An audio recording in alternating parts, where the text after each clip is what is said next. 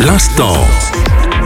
L'instant bande dessinée. Bonjour à tous, c'est Fabien pour évoquer avec vous la BD Azur Noir, Jones, tome 1 par Taduk et Yann aux éditions d'Argo, des auteurs que vous connaissez bien, notamment pour euh, la saga de 13 et une nouvelle page de la saga de 13 est en train de s'écrire avec 13 Trilogy aux éditions d'Argo. Et pour ouvrir le bal, Yann et Olivier Taduk s'intéressent au passé du lieutenant Jones avec un premier tome intitulé Azur Noir. Pour rappel, Jones, c'est une femme au caractère bien trempé, une militaire émérite rompue à tous les styles de combat et doté d'un sens de l'humour très personnel. Son prénom n'a jamais été dévoilé et ce n'est pas dans cet album qu'il le sera et probablement les suivants euh, non plus. Là ne réside de toute façon pas l'intérêt de ce spin-off ou préquel, c'est selon. Il s'insère harmonieusement dans la saga. Jones, c'est une jeune recrue en formation pour devenir pilote et c'est déjà un excellent élément très apprécié de ses supérieurs, notamment de l'instructeur principal Melvin Macca, un ancien du Vietnam. Comme beaucoup de vétérans, il garde de cette sale guerre de profondes blessures psychologique. Ce traumatisme n'entrave pas ses qualités professionnelles mais pourrait bien impacter ses relations privées. Pendant ce temps, le frère de Jones s'évade de prison en compagnie d'Amérindiens déterminés à obtenir des droits ancestraux par la force. Le général Carrington pourrait bien s'en mêler. Les personnages, l'histoire, l'esprit, tout est là et remarquablement dessiné.